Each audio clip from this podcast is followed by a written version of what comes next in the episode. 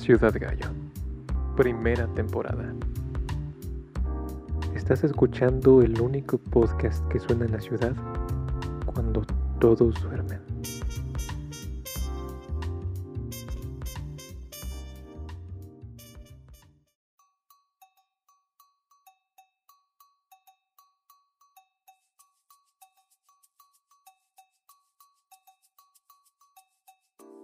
...1953...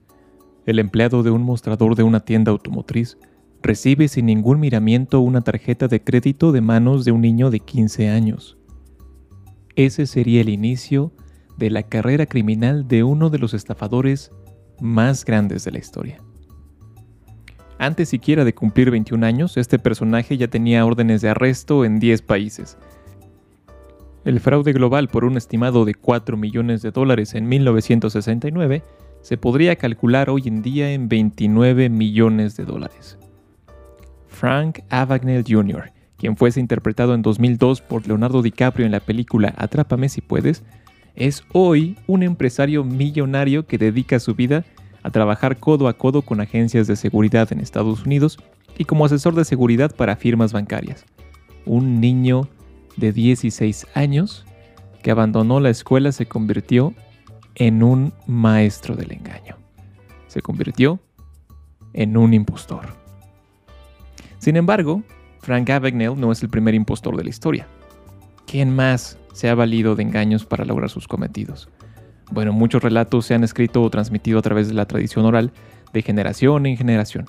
Desde dioses como Zeus, que adopta formas caprichosas para irse a la cama con alguna diosa o alguna humana, valiéndose siempre de su astucia, o la figura del mago de las mentiras, el origen de todo fraude, el dios Loki en la mitología nórdica, o incluso en pasajes bíblicos de las tradiciones judio-cristianas, eh, pues no sé, por supuesto el más conocido es el de la serpiente que convence a Eva para probar una manzana y compartirla con Adán, o más tarde, como el pasaje de Judith, quien valiéndose de su gran belleza e inteligencia, accede a pasar una noche en la tienda del general Holofernes, embriagándolo para después decapitarlo con su propia espada.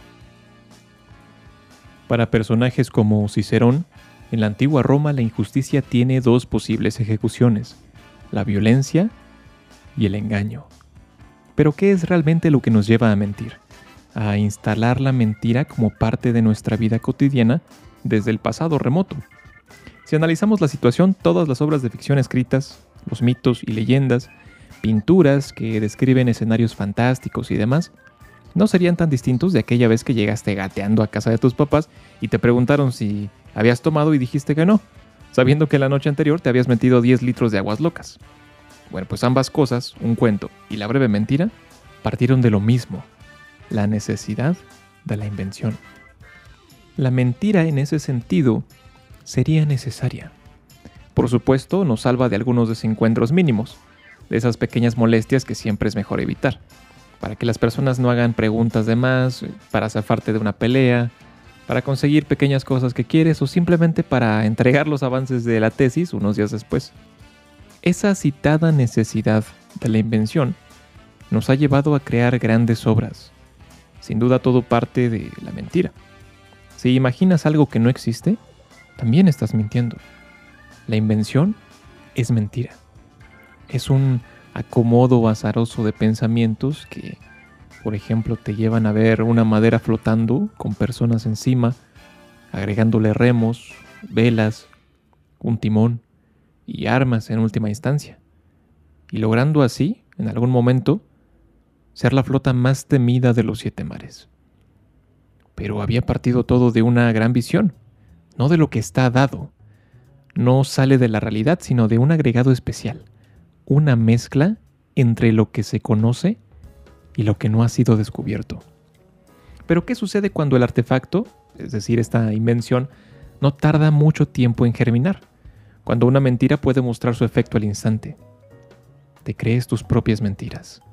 O las personas creen en tus mentiras ese día que te levantaste tarde porque no querías ir a la oficina ni verle la cara a tus odiosos compañeros y dijiste, eh, había mucho tráfico, o se me quedó el coche en periférico, es que alguien se aventó a las vías del metro. Eh, no, es que se murió mi tía abuela y bueno, pues tuve que ayudar y tal, ¿no? No, es que no, tenía un tumor o una enfermedad muy rara y... No, no, no. O peor aún, ya matando a tus padres en una mentira, diciendo que ya no hay nadie quien cuide a los niños y que ya no vas a poder ir a trabajar. Sea cual sea tu situación, ten en cuenta algo. La mentira podría haberse infiltrado en tu sistema más allá de lo que crees. Ahí donde siembras una mentira, tu cerebro encuentra una costumbre. En 1978, la psicóloga Pauline Clance, en su faceta como terapeuta, notó que varias de sus pacientes tenían la idea recurrente de que su buen rendimiento escolar no había sido producto de su esfuerzo. Algunas creían incluso que su admisión a la universidad había sido un error o una casualidad. Al correr un estudio al respecto, Pauline Clance y Susan Imes, una colega suya, notaron que estos pensamientos eran más persistentes y comunes de lo que ellas habían notado en la primer muestra de pacientes. Al hacer un estudio aún más grande, notaron que los grupos menos favorecidos eran más propensos a padecer de algo que llamaron síndrome del impostor.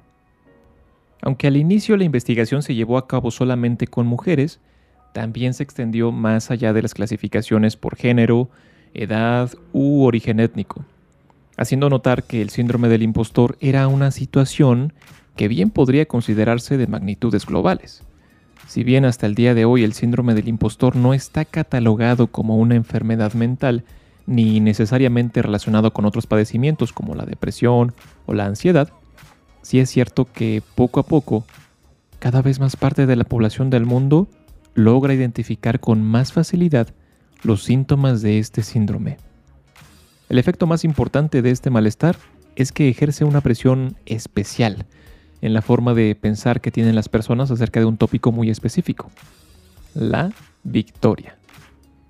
Para alguien que padece los efectos del síndrome del impostor, lograr una victoria en sus vidas genera un mecanismo de externalización del éxito, es decir, se convencen de que si lograron algo es porque hubo alguna fuerza externa o una serie de sucesos ajenos a ellos que intervinieron para concretar algún logro.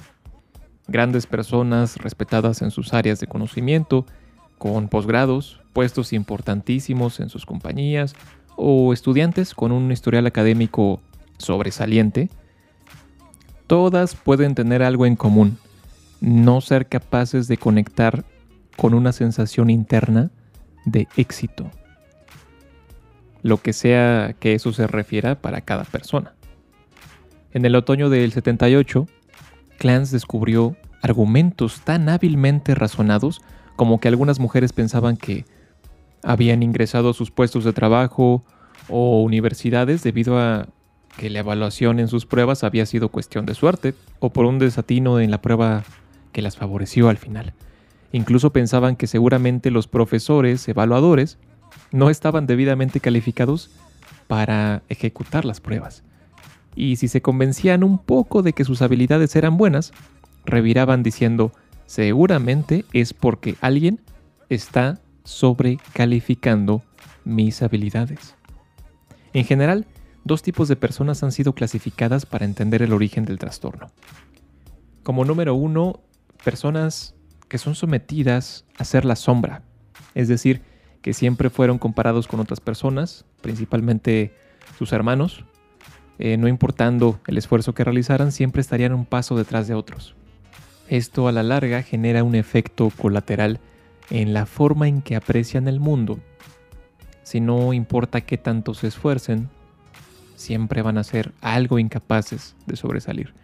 Entonces, en un ámbito general, tampoco podrán lograrlo en la escuela, en el trabajo, con sus parejas, con sus amigos, y si acaso logran algo, no dependerá de ellos, sino de factores externos. Y en segundo lugar, tenemos a los individuos que fueron convencidos a toda costa de que el mundo les quedaba pequeño, que ellos o ellas son demasiado para el mundo, totalmente capaces de todo, inalcanzables e incansables también, pero sobre todo que poseían un destino, una misión que cumplir más allá de toda imaginación y demás, enfocándose siempre en el reconocimiento de los familiares, no es difícil escuchar, por ejemplo, a padres decir, eh, no sé, mi hijo empezó a leer a una edad muy temprana. No, no, es que está muy por encima de la norma. Eh, no, a los tres años mi hija ya sabía muchas cosas, ¿no? Es una genio. Es diferente de las otras niñas, por ejemplo.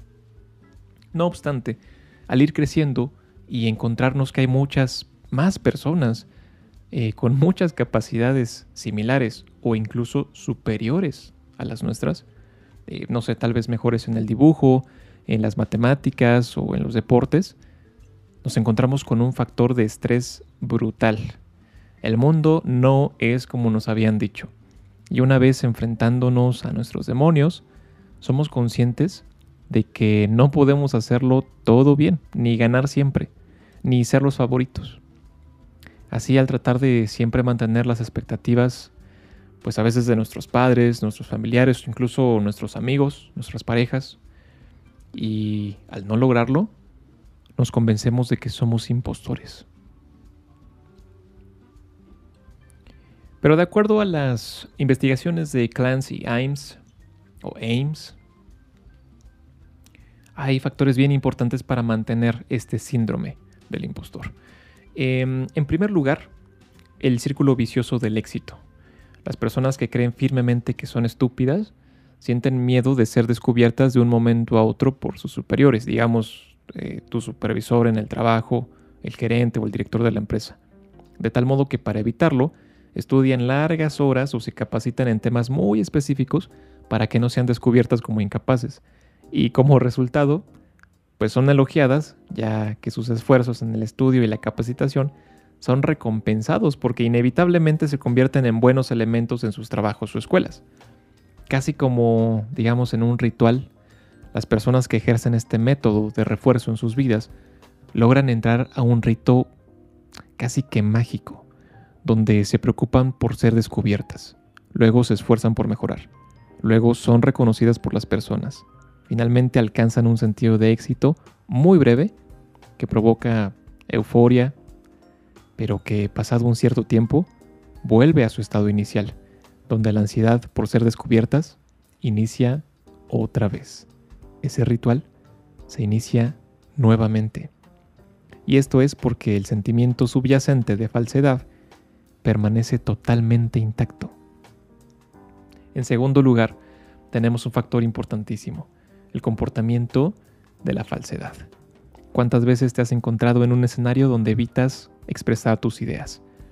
Ese día que estabas en un ensayo con tu banda, que estabas en una junta creativa con los directivos de la empresa o simplemente en el salón de clases y pensaste, ay no, mejor no digo tal cosa porque mi idea no creo que sea tan válida o tal vez no voy a dar una, em, no, no voy a aportar algo tan brillante podría estar relacionado muy estrechamente con, un comportamiento de falsedad. ¿Y a qué se refiere esto? Em, imagínate a alguien que tiene el síndrome del impostor. Imagina a esa persona en un lugar donde tú has estado seguramente muchas veces, en un salón de clases, rodeada de personas mm, que la animan a dar una opinión sobre cualquier tema. Y en vez de expresar al 100% sus ideas tal cual la siente, analiza la situación y enfoca sus comentarios hacia lo que la gente a su alrededor desea escuchar. Este comportamiento exige mucha observación por parte de los impostores que lo ejecutan, debido a que poco a poco pueden analizar sesgos en los argumentos de la gente, sus prejuicios, por ejemplo, o sus comentarios tendenciosos. Ahí donde hay un punto débil, ellos pueden reforzarlo, incluso citando o referenciando estudios validados, investigaciones, con el propósito de validar a la gente por la cual ellos quieren ser reconocidos, aun si esto pudiera ir en contra de sus ideales, de sus principios. En una elaboración, por ejemplo, de propuestas para, no sé, el plan de trabajo, el plan de estudio de una escuela, podrían dejar de lado sus ideas y apoyar en cambio las de otros, debido a que constantemente piensan que si expresan lo que desean, muy probablemente el proyecto no va a funcionar. Prefieren ser espectadores antes que líderes y ante personas que opinan de forma equívoca, permanecen en silencio. Esta forma de evasión provoca que las personas no logren identificar si sus ideas son buenas o no, o si son sensatas o no. Podrían ser brillantes incluso, pero en silencio, la idea más brillante es consumida por la oscuridad de jamás haber sido expresada. Y finalmente, la que personalmente se me hace más retorcida e incluso diría inverosímil, es el comportamiento del encanto, el factor del encanto. Dentro de todos, creo que este es el comportamiento también más complejo, porque implica una muy amplia gama de artificios. Hay personas que se sienten como impostoras, pero que a la vez también están convencidas que dentro suyo, pues no sé, digamos igual que un diamante, proveniente del carbón, yacen habilidades y capacidades asombrosas, que tienen belleza, que son inteligentes, que son sensatos, pero esas cualidades deben ser descubiertas por una persona específica, una figura de autoridad, por ejemplo, con reconocimiento social. Solamente si alguien descubre en mí la belleza y el talento, solo así me voy a convencer de que no soy una impostora. Para ello primero se debe encontrar a la persona adecuada, una persona con un estatus específico, ya sea en el trabajo o en los ámbitos académicos, por ejemplo.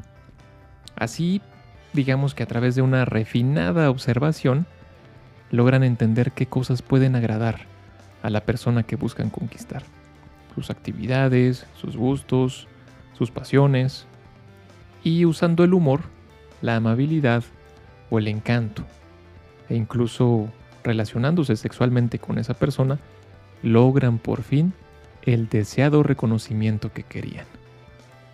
Sin embargo, por muy intrincadas que sean las acciones llevadas a cabo, esto no logrará cambiar el sistema del síndrome del impostor. Primero porque al ser reconocidas por las figuras de autoridad, los impostores podrían pensar, Mm, está basando su opinión en mis otras habilidades o no en las que yo quiero que sean reconocidas. De este modo, se concluye que su mentor o figura de autoridad ya es incapaz de tener un juicio apropiado. Ahora estaría cegado por el amor o por el gusto el deseo. Y esa figura ya no le sería útil.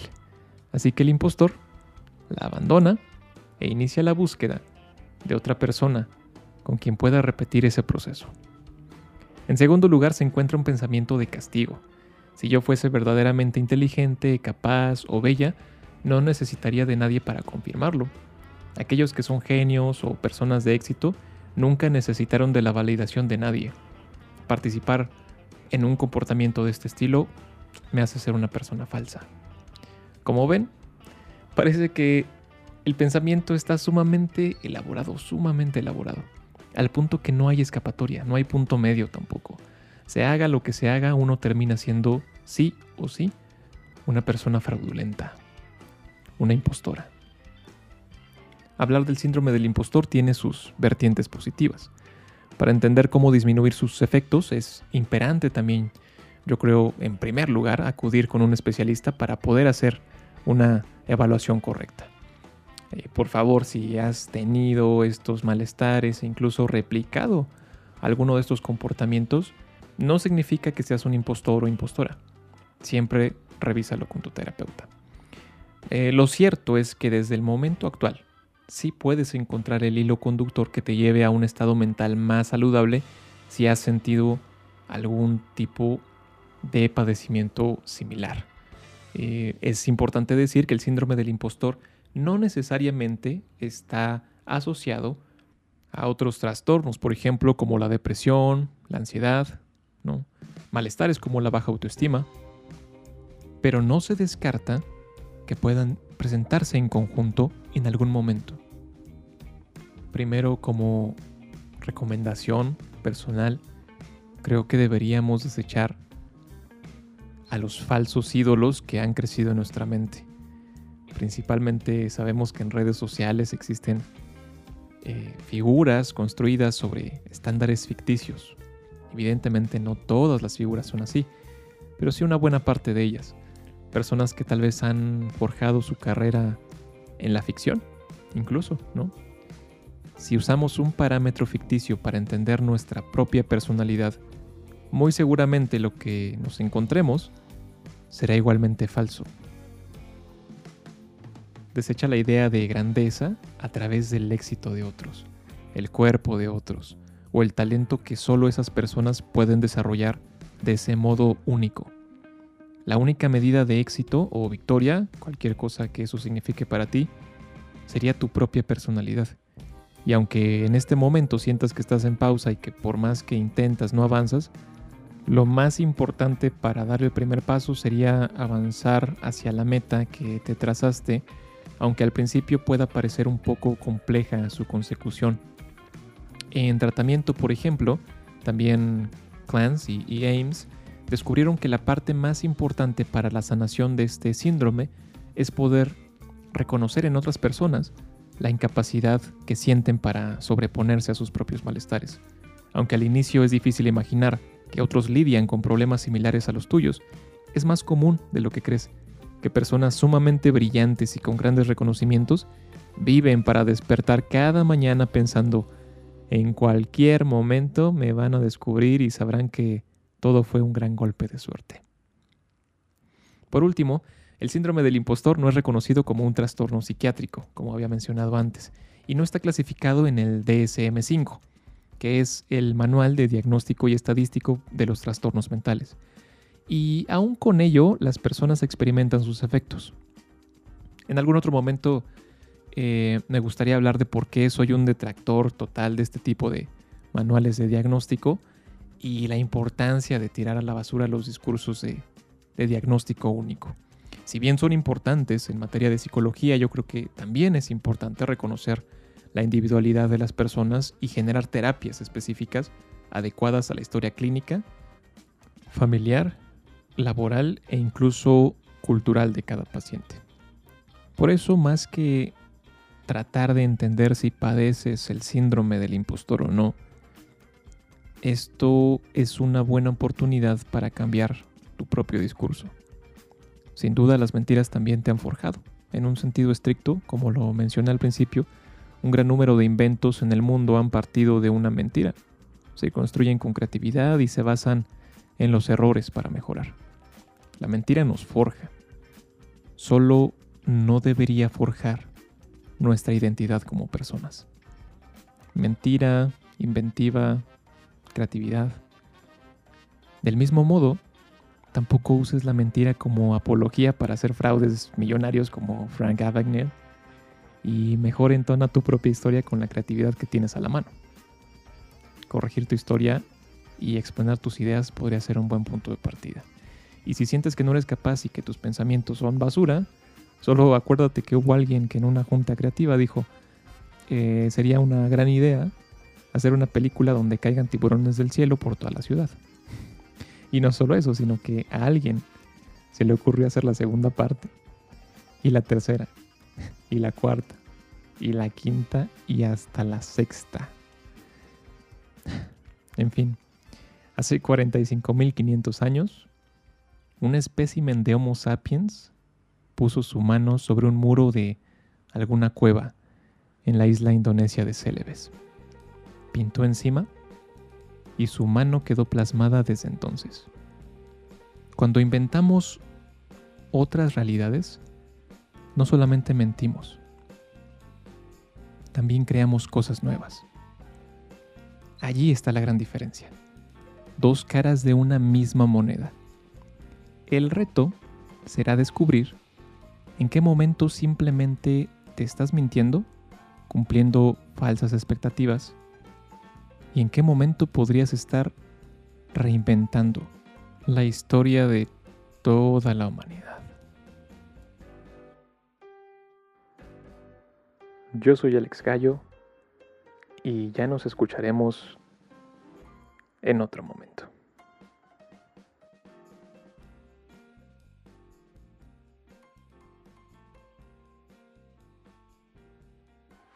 Ciudad Gallo primera temporada.